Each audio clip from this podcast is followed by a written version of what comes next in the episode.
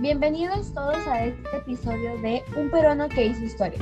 En este entrevistaremos a cuatro estudiantes, Kiara, Anesca, Luisa y Luciana, acerca de un trabajo de arte denominado Nuestro Cojín del Bicentenario. Adelante, Bueno, yo opino que fue buena idea elegir este trabajo. Sí, un poco complicado, pero muy bonito. Porque hemos puesto a alguien que hizo historia en mi país, y eso me agrada.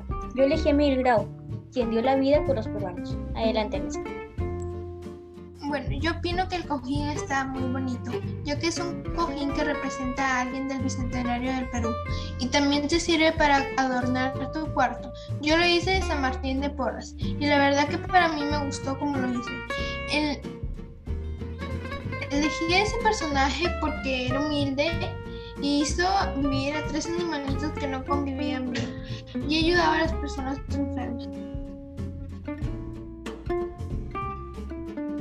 mí me gustó esta idea hermosa y puedes hacer más cojines para venderlos. Yo hice este Grau, fue un poco complicado hacerlo, pero quedó precioso. Al igual que Kiara, yo también elegí a Miguel Grau. Yo opino que es un trabajo muy bonito, pues estamos retratando a un personaje importante para el Perú, en un objeto de uso cotidiano. Aunque desde mi parecer fue un poco complicado coser las partes de mi personaje, aunque al final quedó muy bonito.